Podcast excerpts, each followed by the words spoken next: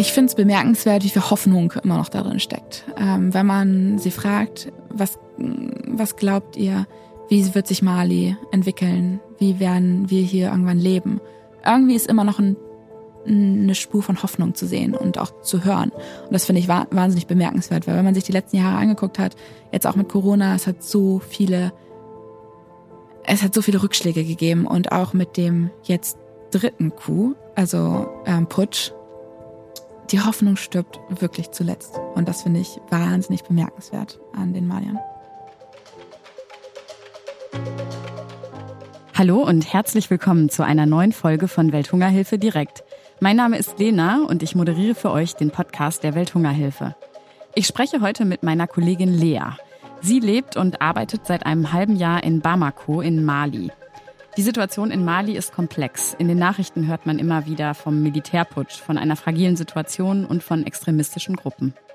Wie ist es als junge Frau, dort zu leben und zu arbeiten? Von Lea erfahren wir auch, warum ihr vor allem das Thema humanitäre Logistik am Herzen liegt und was sie antreibt, für die Welthungerhilfe in Mali zu arbeiten. Ich freue mich, dass ich heute Lea hier zu Besuch im Podcast habe und sage erstmal Hallo. Hallo Lea. Hi, ich freue mich auch. Danke, dass ich hier sein darf. Nachdem ich dich im Radio gehört habe, habe ich mir gedacht, jetzt kann ich Lea auch mal in den Podcast einladen. Ich glaube, das wäre ein interessantes Gespräch. Ich bin ganz gespannt auf das Gespräch. Ich weiß halt gar nicht, was auf mich zukommt. Das äh, wirst du dann ja gleich sehen. bevor, bevor wir so ein bisschen über äh, deine Arbeit bei der Welthungerhilfe sprechen, über ganz viel über das Thema Nothilfe und äh, auch gerade Logistik im, im Bereich der Nothilfe und deine Rolle in Mali. Mache ich mal so eine ganz kurze Steckbriefabfrage mit dir, damit Hörerinnen und Hörer vielleicht einfach wissen, wer ist das eigentlich, äh, die Person, die Lea, die heute Lena gegenüber sitzt. Klar, gerne. Wie alt bist du, Lea? Äh, ich bin noch 27 Jahre alt. Mhm. Ähm, ja. Dein Geburtsort? Äh, mein Geburtsort ist in Goslar, allerdings habe ich da so gar keine Assoziation zu, weil ich da kurz gewohnt habe und dann nach Pferden an die Aller gezogen bin und dort auch aufgewachsen bin. Okay, was hast du studiert? Äh, Im Bachelor habe ich äh, Pädagogik und Anglistik studiert, ähm, aber immer mit der Idee, sozusagen in die ähm, Entwicklungszusammenarbeit zu gehen. Und dann habe ich mich doch auf die humanitäre Hilfe spezialisiert und habe im Master dann internationale humanitäre Hilfe studiert. Okay. Genau. Wo ist denn dein aktueller Wohnort? Ähm, ich würde sagen, das ist immer eine ziemlich schwierige Frage für mich. Ähm, ich lebe und arbeite in Bamako, Mali und mein Zuhause ist in Bonn. Okay. Das ist immer das, was ich sage. Und dann vielleicht einfach mal so ein bisschen eine Frage, die eher so an, an ähm, dein Charakter oder vielleicht auch dein privates Ich ähm, geht. Was, was bereitet dir Freude? Ich glaube, am meisten Freude bereitet mir meine Freunde zu sehen, mit denen Zeit zu verbringen in Freiheit, also ob beim Radfahren oder beim Laufen oder einfach draußen am Rhein sitzen. Ähm, ich glaube, das bereitet mir am allermeisten Freude, ja. Damit würde ich dann vielleicht auch jetzt so direkt äh, zu deiner aktuellen Situation, nämlich deiner äh, Rolle ja normalerweise in Mali kommen. Äh, da mhm. bist du ja fernab eigentlich von Familie und Freunden und Freundinnen.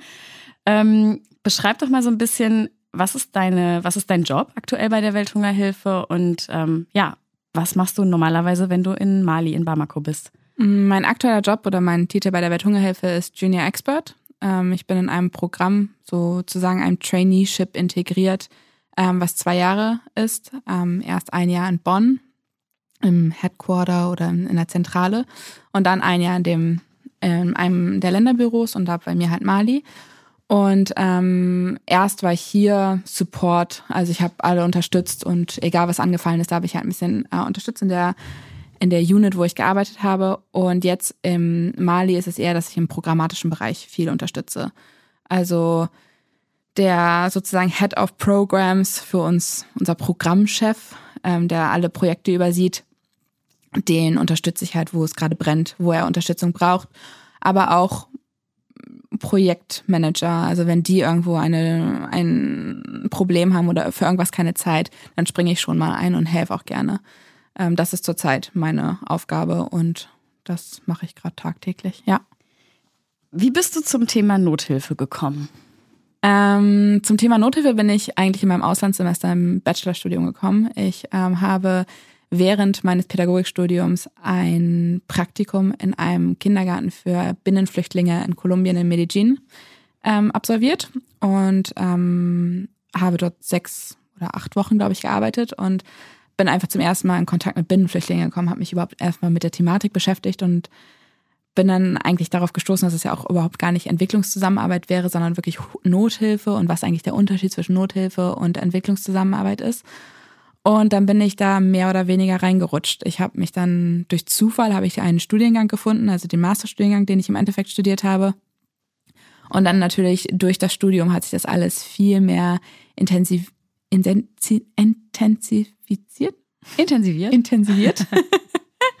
und ähm, habe ja, dann habe ich die Liebe dazu entdeckt und äh, bin dann da gelandet und dann natürlich auch meine mein Praktikum, mein anschließendes Praktikum und auch meine anschließenden Jobs dann daran ähm, aufgebaut. Und dann bin ich ja auch im Humanitarian Directorate, sozusagen in der humanitären, äh, in dem humanitären Sektor von der Welthungerhilfe gelandet.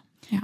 Vielleicht kannst du da noch ein bisschen so ein paar Insights geben, äh, wenn du sagst Humanitarian Directorate, ist das für uns so ein Begriff, wo wir irgendwie was mit anfangen können. Aber was, was ist das für ein Team? Was macht dieses Team? Ähm, wie ähm, kann das, das vorstellen? Team besteht sozusagen aus drei unterschiedlichen oder zwei Teamstrukturen.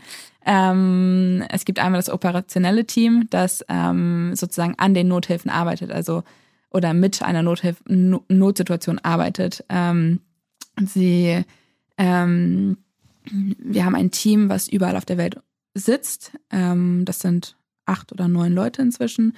Und die werden sozusagen gerufen, wenn Unterstützung in einem Landesbüro gebraucht wird. Wenn irgendwo eine Katastrophe passiert, ähm, kann halt Unterstützung angefordert werden. Wenn die Welthungerhilfe sich dazu bereit erklärt, ähm, zu responden, also zu antworten und ähm, sozusagen einen Einsatz aufzurufen, dann wird sozusagen das Team losgeschickt und da stecken natürlich auch ein paar Köpfe hinter, um das zu organisieren, um das Team halt auch immer sozusagen in Bewegung zu halten. Das ist der eine Teil und der andere Teil ist halt ein sehr programmatischer Teil der, des Humanitarian Directorate, ähm, der auch Programme durchführt und auch eigene Programme hat, zum Beispiel Forecast-Based Action, also ähm, Gott, wie übersetze ich das auf Deutsch? Ähm, ich, weiß, ich weiß ehrlich gesagt nicht, wie ich das auf Deutsch übersetze. Ähm, ich glaube, ich weiß es, ich überlege gerade aber auch noch. Also mache ich weiter. genau. Und ähm, dann gibt's auch noch ein äh, Localization-Projekt, also Lokalisierungsprogramm. Also man hat da eher strategische Team, äh, strategische Thematiken, die angegriffen werden und über ja. Jahre auch es geht. Es geht um vorhersagebasierte, genau. zum Beispiel Actions oder, oder, oder auch Finanzierung, ne? Genau. Also Dinge, die man antizipieren kann, sozusagen. Genau, schon. antizipatorische ja. äh, Arbeit. Ja. Genau. Jetzt klingt immer noch so ein bisschen abstrakt wahrscheinlich für jemanden, der sich noch nie irgendwie mit der Thematik beschäftigt hat. Mach mal ganz konkret, was war denn die erste Nothilfesituation, die du bei der Welthungerhilfe erlebt hast, wo du, wo man, wo du wirklich sagst, da ist die Welthungerhilfe operationell oder operativ geworden und hat äh, quasi auf eine Krise reagiert? Also ich glaube, die allererste, die ich, die ich sozusagen wirklich mitbekommen habe, war die Sudan-Krise letztes Jahr ähm, oder beziehungsweise die Äthiopien-Krise, wo äh, aus Äthiopien, die, das war die Tigray-Response, ähm, aus der Region Tigray im Norden Äthiopiens viele Tigrays geflüchtet sind nach in Sudan. Und da hatte ich auch das Glück, selbst mit hinfliegen zu dürfen und mit einem unserer Teammitglieder. Und ähm, dort sind wir dann halt auch wirklich vor Ort gewesen und haben sozusagen das Landesteam unterstützt. Wie ist das, wenn du da, wie, wie, wie war das für dich da anzukommen? Was, was sind so die Bilder, die dir im Kopf geblieben sind? Ähm, natürlich war das sehr interessant. Also erstmal das, es ging überhaupt nicht los, als ich da war. Es ging halt schon hier los. Ähm, man hat auf einmal sehr viele Projekte, also man hat Projekte geschrieben, versucht irgendwie irgendwie natürlich auch an Finanzierungen zu kommen, damit Sachen überhaupt implementiert werden können, ähm, wie wir ähm, wie wir helfen können, was wir für Unterstützung überhaupt anbieten können, was unsere Manpower sind, also wie wir personell was für Kapazitäten wir haben, um überhaupt zu antworten oder aber auch was für Möglichkeiten wir als Welthungerhilfe haben, um den Leuten und besonders dort im Flüchtlingslager dann ähm, die Leute, denen dort zu helfen. Also das war schon sehr beeindruckend, ähm, überhaupt die ganze Vorgeschichte sozusagen mitzubekommen, nicht nur vor Ort. Viele denken halt, okay, man Leute flüchten und dann ist da ein Camp, was komplett fertig ist. Das stimmt natürlich nicht. Das Camp gab es nicht, als wir angefangen haben. Und das Camp wurde in einer Hauruck-Aktion mit wahnsinnig vielen Organisationen zusammen erstellt und es dauert auch Wochen. Und ähm, am Anfang ist es natürlich, also mein erster Eindruck, als ich in diesem Camp war, war eher so, huch, hier fehlt ja aber noch ganz schön viel und das ist ja gar nicht das, was ich ursprünglich mal im Studium theoretisch gelernt habe. Wo sind denn alle diese Prinzipien hin? Wo sind denn alle die Standards hin, die wir alle unbedingt einhalten müssen? Und das kommt halt nach und nach.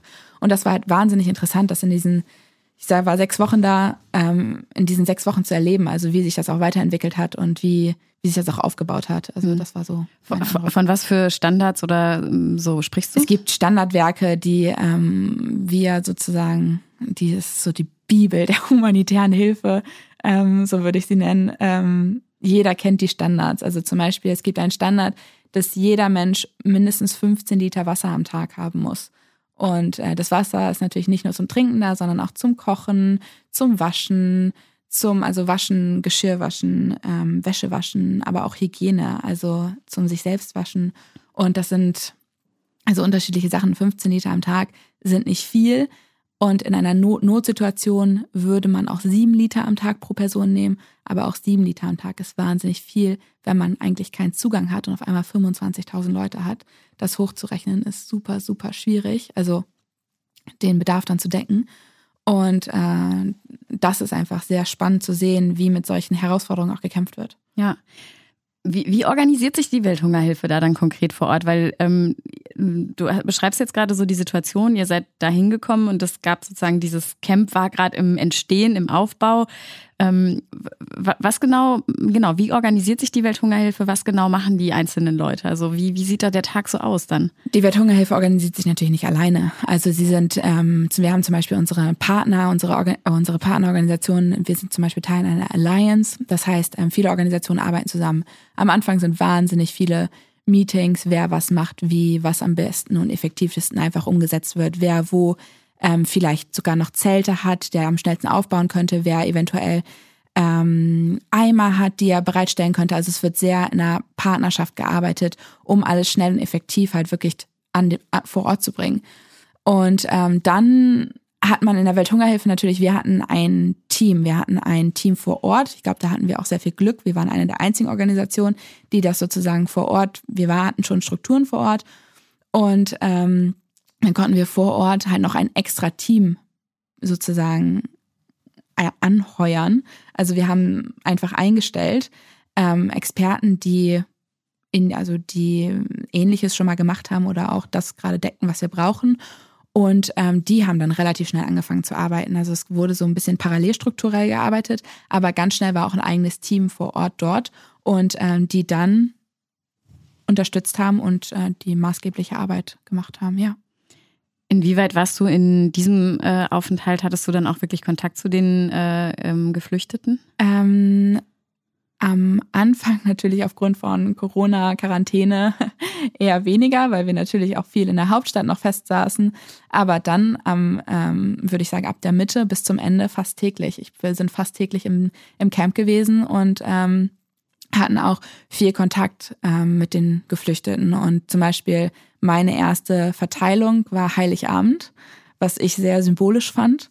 Ähm, und das hat mich auch wahnsinnig glücklich gemacht. Also ich war halt auch selbst, wir waren alle Teil der Verteilung. Das ganze Team hat mit angepackt, weil es einfach, es sind immer zu wenig Hände, die dann vorhanden sind. Und dann am Ende wird dann jeder hilft, wo er kann.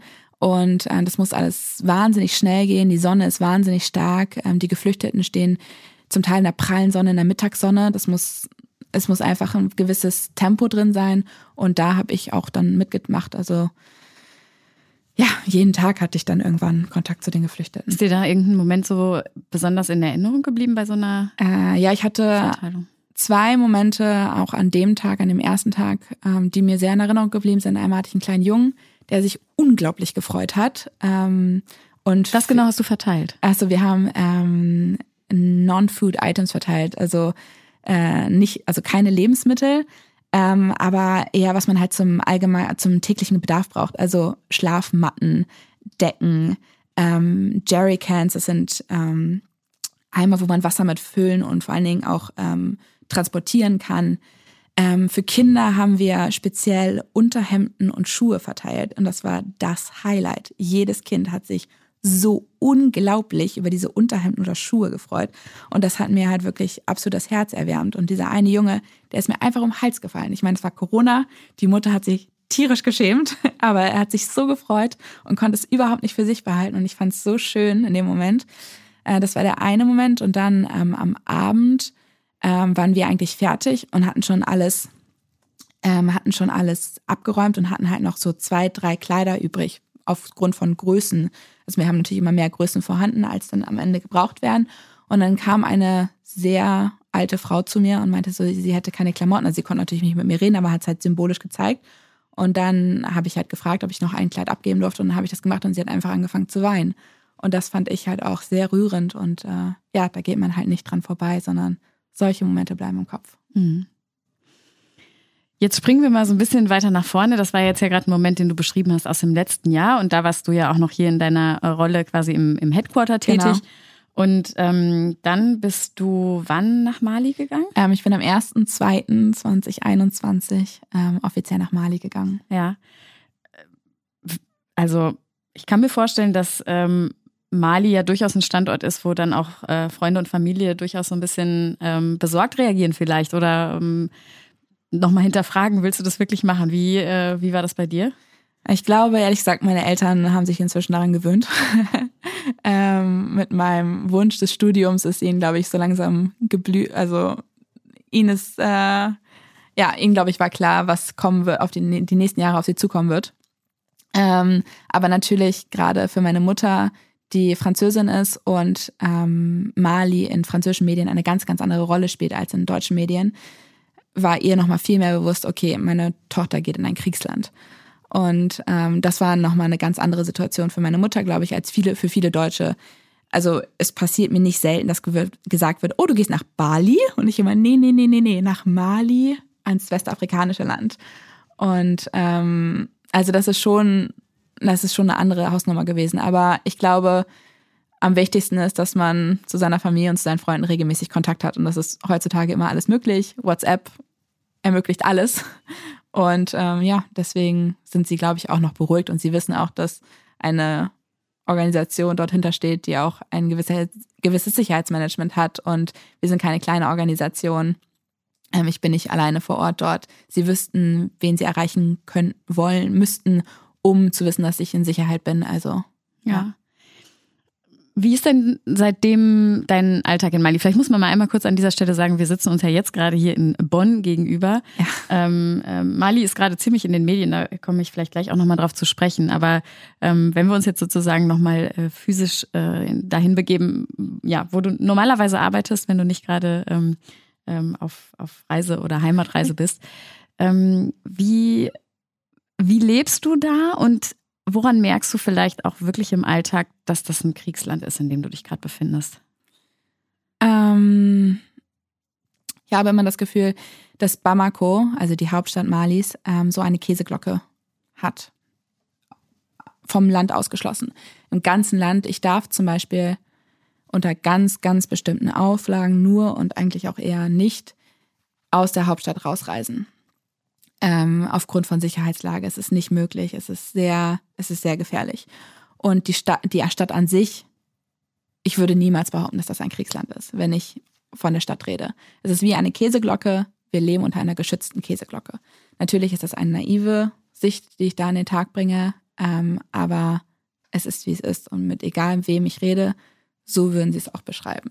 Das Einzige, wo ich merke, okay, es ist ein Kriegsland, ist, ähm, wenn ich die Anzahl, wie oft ich Soldaten treffe, wenn ich natürlich in den Medien lese, wenn ich die Sicherheits-E-Mails oder SMS, die fast im Drei-Stunden-Takt reinkommen, ähm, bekomme. Das sind, dann wird es mir immer wieder aufgerufen, okay, das ist ein Kriegsland. Oder wenn auch die deutsche Botschaft gerne mal warnt, äh, liebe Landsleute, dieses Wochenende bleiben Sie mal zu Hause. Also so salopp gesagt, aber ähm, aufgrund von, von bei Gerüchten möchten wir, dass sie zu Hause sich in Sicherheit begeben und, und, und. Also dann wird es mir immer wieder bewusst.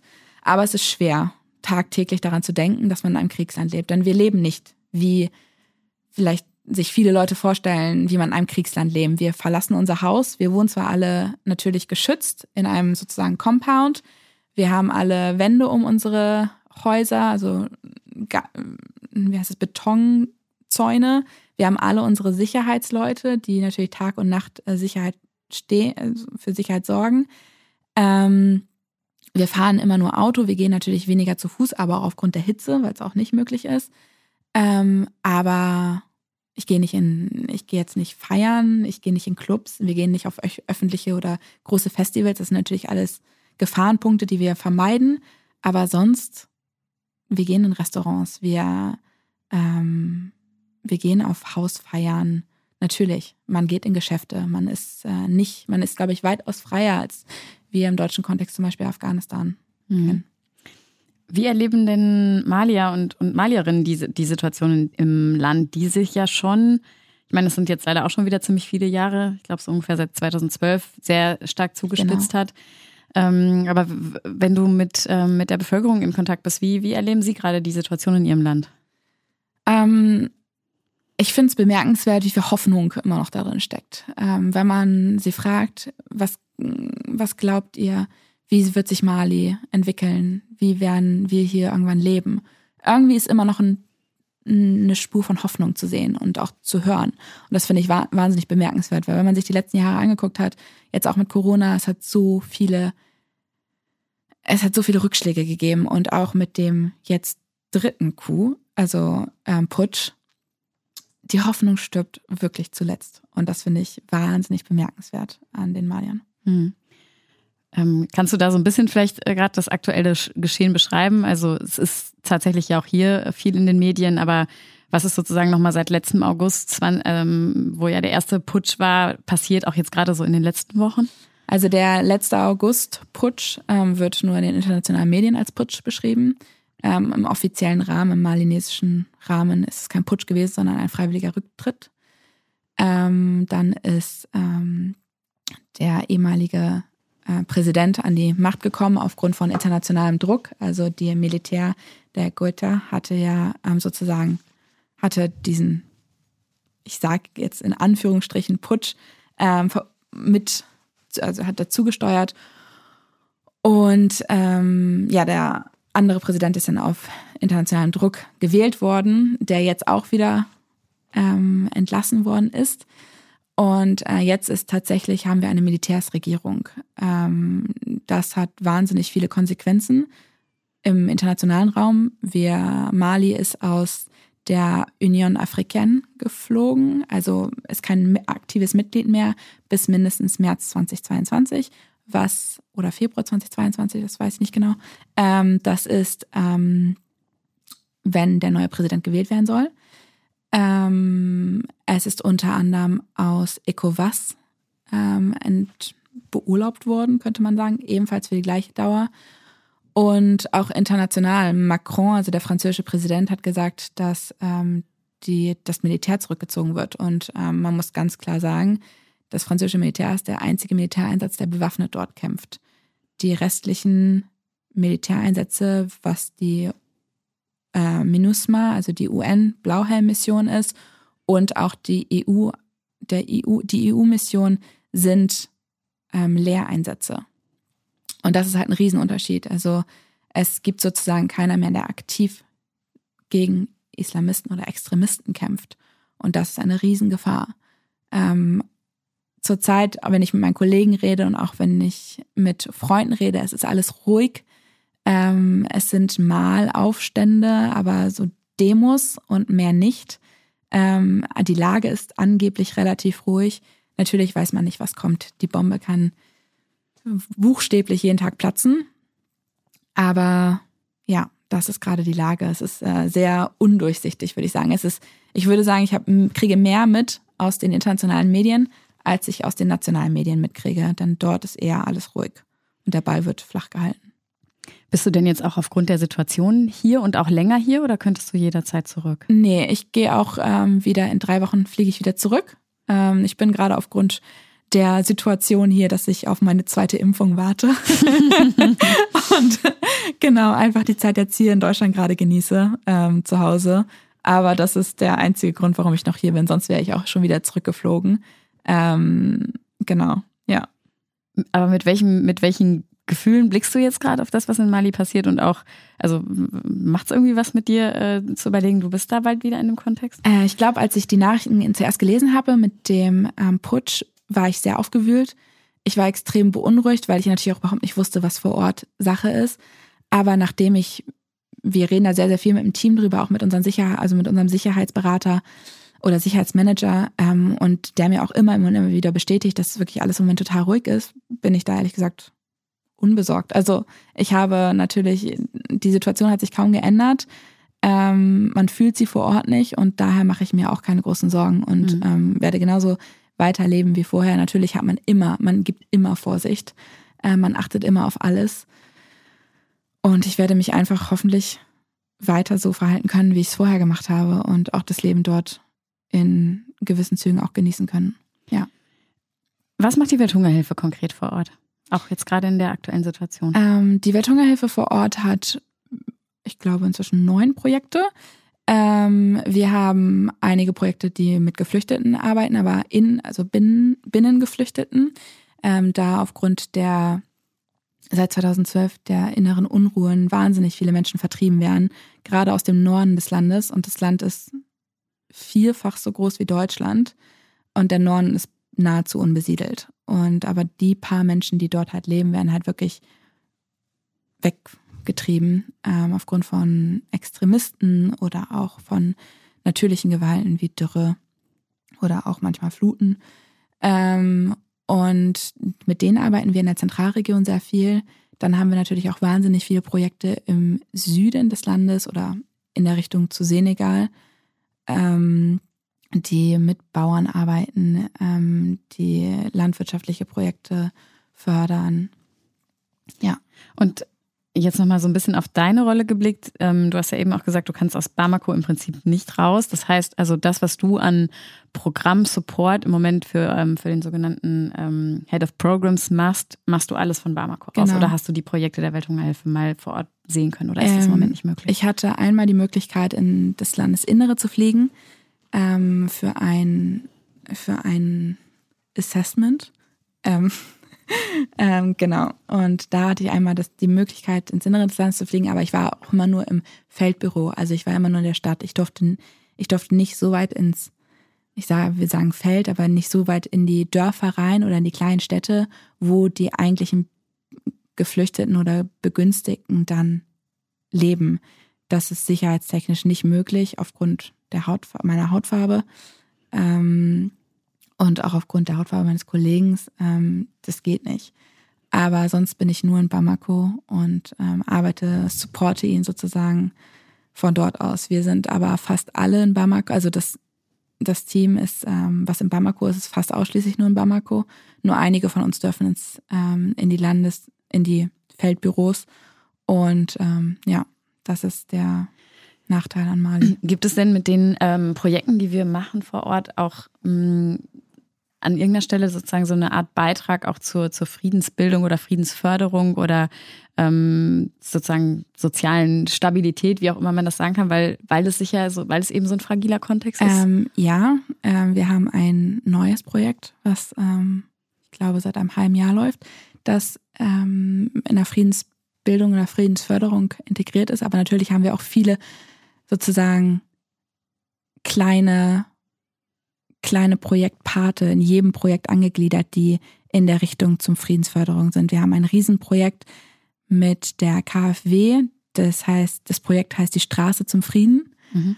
Und äh, die Idee ist es, Straßen zu bauen, um sozusagen den Frieden zu fördern im West, im Osten des Landes oder im Nordosten des Landes. Das ist eine wahnsinnig ähm, unsichere Gegend wahnsinnig viele Jugendliche, also der, der Altersdurchschnitt in Mali ist extrem gering, der liegt bei 16,8 Jahren. Mhm. Wahnsinnig viele Jugendliche sind arbeitslos und werden sehr schnell von Extremisten sozusagen ähm, ins Visier genommen und wirklich versucht, auf, auf die Seite gezogen zu werden. Und ähm, Projekte wie diese Fri Straße für den Frieden sozusagen Arbeit schaffen, um Straßen zu bauen aber auch nicht nur um diese Straße zu bauen, sondern auch die Arbeit danach, also eine nachhaltige Arbeit. Das heißt, es können mehr Sachen transportiert werden, das Leben wird erleichtert und ermöglicht durch Straßen. Davor dauert eine Strecke von 100 Kilometern wahrscheinlich eine Woche, während es jetzt eher nur zwei Tage dauert oder einen Tag. Also das sind halt die Ideen, die dahinter stecken. Die also ist es, wenn ich es richtig verstanden habe, ist es sozusagen, ähm, sind arbeitsschaffende Maßnahmen, es ist letztendlich Arbeitsschaffung, aber gerade jetzt in dem Fall im Bereich Straßenbau. Und genau, und das ist aber mhm. die Idee, sozusagen Frieden zu schaffen, um weniger Jugendlichen die Möglichkeit mhm. zu geben, in den Extremismus abzurutschen. Mhm. Und ähm, eine Hoffnung auch zu sehen. Also das sind hoffnungsschaffende Maßnahmen für wirtschaftliche Strukturen, die dort entstehen könnten. Ähm, es könnten Handelswege werden, die halt zum Beispiel von, Ma von Algerien nach Bamako oder an die Küste in Senegal oder ähm, weiß ich nicht, nach Ghana oder also, die, also viele Länder. Ähm, ja, also das sind so die Idee dahinter, also wirklich weitreichender, nicht nur die Jugendlichen werden jetzt einfach mal eben drei Jahre beschäftigt, sondern schon ähm, ja, dass halt auch danach eine Struktur besteht und sozusagen damit der Frieden geschaffen wird und weniger Leute in den Extremismus abrutschen können. Mhm. Jetzt gibt es noch ein Thema, das hatten wir im, im, wir haben ja mal so ein Vorgespräch geführt, das ist schon eine Weile her. Ähm, da hast du nämlich so ähm, erzählt, wie du eigentlich brennst für das Thema humanitäre Logistik. Mhm. Und ich würde es einfach gerne noch mal so ein bisschen ähm, verstehen, was, was ist das eigentlich genau und was begeistert dich an humanitärer Logistik? Ich glaube, was ist humanitäre Logistik nicht? Ähm, alles steht und fällt mit der Logistik. Mhm. Ähm, und egal was, worüber man denkt. Also natürlich ist der Einkauf, Export, Import, alles ist Logistik, aber es ist auch, ähm, wie kommt man von A nach B? Wo schlafen die Leute, gerade in Sicherheitskontexten? Wie hält man zu ihnen Kontakt? Ähm, all, all, alles, es ist alles logistisch. Also das ist jeder, jede Bewegung, die ein Mensch macht in einem Projekt oder ein, ein Gut oder zum Beispiel Non-Food-Items oder auch Lebensmittel, die von A nach B kommen, müssen halt logistisch organisiert werden. Und alles steht und fällt mit der Logistik. Und ähm, das finde ich unglaublich spannend, weil es ein super dynamisches Feld ist. Ähm, ich bin ein Mensch, der sehr gerne anpackt. Ähm, ich mag es nicht, nur hinterm PC zu sitzen und ähm, sich Sachen zu überlegen. Natürlich finde ich das auch spannend und ich liebe es auch, Projekte sozusagen mitzuentwickeln oder mitentwickeln zu können, dort zu, zu, zu supporten.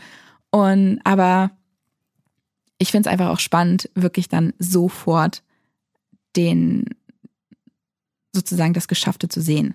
Und das hat man in der Logistik einfach wahnsinnig schnell. Und in der Logistik ist halt auch oft, dass man das Problem hat, hm, ja, so wäre es theoretisch möglich, aber praktisch geht das ja jetzt mal gar nicht. Ähm, wir versuchen jetzt einfach irgendeine Lösung und überlegen uns was, dass es halt irgendwie funktioniert. Und wenn es im Notfall halt das Duct Tape ist, was man da rumbindet, damit es halt hält. Und das liebe ich, diesen sehr praktischen Ansatz. Und ich glaube, das ist so das, was ich halt auch unbedingt erlernen möchte. Und das werde ich auch hoffentlich jetzt in meiner zweiten Hälfte in Mali ähm, im Länderbüro viel mehr machen können. Also ich habe noch eine Station sozusagen bei der Logistik zu supporten oder zu unterstützen. Und ähm, das ist auch wirklich das, worauf ich mich sehr, sehr freue. Hättest du, als du deine, ähm, dein Studium gewählt hast, du hast gesagt Anglistik und Pädagogik, oder? Ja. Wenn dir da jemand erzählt hätte und dann wirst du ähm, dich für humanitäre Logistik begeistern und in Mali arbeiten, ähm, wie passt das zusammen? Hättest du das geglaubt?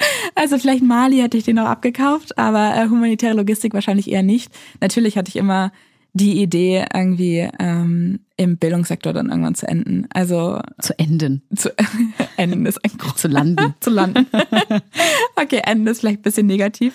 Ähm, aber natürlich irgendwie dann im Bildungssektor zu landen. Ähm, Anglistik habe ich damals studiert, weil ich Pädagogik nicht alleine studieren konnte. Es musste ein Zweitfach gewählt werden und da habe ich ehrlich gesagt Streichholz gezogen zwischen Sport und Anglistik und Anglistik ist es geworden.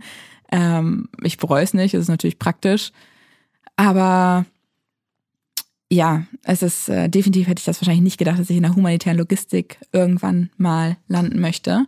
Aber das ist, ähm, je länger ich besonders bei der Welthungerhilfe bin, je länger, also je mehr ist es halt mein Traum, dort dann auch wirklich zu arbeiten, weil mhm. ich glaube, das ist ein sehr spannendes Thema und ja, wie gesagt, sehr dynamisch. Und äh, es ist sehr unterbesetzt, glaube ich, auch an Frauen. Und äh, deswegen würde ich mal sagen, Herausforderung angenommen. Mhm. Würdest du denn im Nachhinein da irgendwie was anders machen? Also wenn du jetzt nochmal neu entscheiden könntest oder würdest du sagen, naja, ich bin ja sowieso da gelandet, wo ich. Nee, also ich würde auch nicht normal was anderes machen. Also, nee, ich würde genauso wieder entscheiden. Ich glaube, das hat sich alles ganz gut getroffen und äh, doch, da bin ich eigentlich sehr zufrieden mit. Mhm. Was, äh, du sagst ja jetzt, ähm, steht dir noch ein halbes Jahr in Mali bevor, genau. oder? Ähm, was möchtest du noch in der Zeit sozusagen erlernen oder erkennen? Ähm, also wann würdest du sagen, hat sich dieser ähm, Aufenthalt, hat er deine Erwartungen erfüllt, wenn du da ähm, in Mali in Anführungszeichen fertig bist? Ähm, oh Gott, ich glaube, ich habe so viel, ich möchte noch so viel lernen und äh, dieses halbe Jahr könnte das mit Sicherheit gar nicht gerecht werden. Also ich, ja, ich glaube, da alles, was ich jetzt noch erlerne, macht mich glücklich. Ähm, aber natürlich kann ich immer mehr lernen, als, als möglich ist. Ähm, ich glaube, am Anfang der, des Berufs, oder mein, der Berufseinstieg und am Anfang einer Karriere lernt man, oder auch später in der Karriere lernt man einfach noch so viel. Und gerade bei uns ist es einfach so ein dynamischer Sektor. Man erlernt immer wieder neue, neue Sachen. Es werden immer neue neue Ideen, neue Standards, neue Wege gefunden, irgendwas zu vereinfachen oder auch noch ähm, besser und ähm, ja noch besser für die Begünstigten zu machen. Ähm, ich glaube, das Lernen, man lernt halt wirklich nicht aus. Und ähm, ich freue mich jetzt einfach auf die nächsten sechs Monate und was ich lerne mhm. und was auch nicht. Und danach werde ich es halt dann irgendwann mal aufgreifen. Ich bin da ganz optimistisch. Was nimmst du denn so m, bisher ähm, von der malischen Kultur mit? Was, was ähm, hat dich da vielleicht auch bisher so ähm, begeistert oder was hast du überhaupt kennengelernt? Ich bin begeistert, wie bunt dieses Land ist. Ähm, einfach die, oder wie bunt die Kultur ist. Es ist überall farbig und ich liebe es. Es ist nicht in, viele denken sich, in einem afrikanischen Land ist es immer bunt und immer fröhlich. Das stimmt nicht. Das ist komplett äh, regional abhängig. Und ähm, in Mali, ich weiß nicht, ich, Mali assoziiere ich immer mit so einem dunklen Gelb, Rot und Knallgrün. Ich weiß nicht warum. Ähm, für mich sind das die Farben, die ich auf der Straße immer überall sehe. Vielleicht auch, weil ich immer auf Mangos gucke. Ich weiß es nicht. Ähm, sind das nicht die Farben der Flagge? Äh, ja, aber das ist auch, also das natürlich sind das auch die Farben der Flagge, ja. aber es ist auch, es ist wirklich überall im Land präsent. Mhm. Also die Kleider sind dann alle in einem Grünton oder weiß ich nicht, die Häuser sind alle knallgelb. Also das ist wirklich, natürlich hat man diese Flaggenassoziation, aber wenn ich an ein Land denke oder wenn ich besonders an Mali denke, dann sehe ich mich halt immer an einem Ort in Bamako stehen und dann sehe ich diese ganzen Farben überall herblitzen. Mhm. Und ähm, das finde ich halt so, ja, ich liebe die Musik. Es ist ein wahnsinnig musikalisches Land. Es ist ein sehr lockeres Land, wahnsinnig. Ich, ich finde die Kultur eine sehr, sehr angenehme Kultur zum Leben und sehr, sehr, ich hatte das Glück, sehr, sehr viele sehr nette Menschen kennenlernen zu dürfen. Unser Team in Mali ist super. Ähm, das ist ein wahnsinnig freundliches, auf, offenes Team. Und äh, ja, sehr fröhliches Team. Wir lachen viel. Und äh, das ist halt, das, das finde ich das Schöne an Mali. Letzte Frage, was würdest du jetzt jemandem sagen, der ähm, vielleicht auch gerade so vor, vor, der Entscheidung steht, in ein, ein Land zu gehen, ähm, ja, was vielleicht von hier aus erstmal sehr, also ein Stück weit unbekannt ist oder ähm, wo die Leute vielleicht eher so den Eindruck haben, es ist fragil, es ist ähm, in, möglicherweise gefährlich. Was, was würdest du jemandem raten, der überlegt, ob er sich in so ein Land begibt? Ich glaube, ich würde ihm, demjenigen raten, ähm, sich vorher schlau zu machen, zu informieren bei Leuten, die dort gelebt haben. Also das habe ich auch gemacht und ich war persönlich gar nicht begeistert von der Idee, nach Westafrika zu gehen.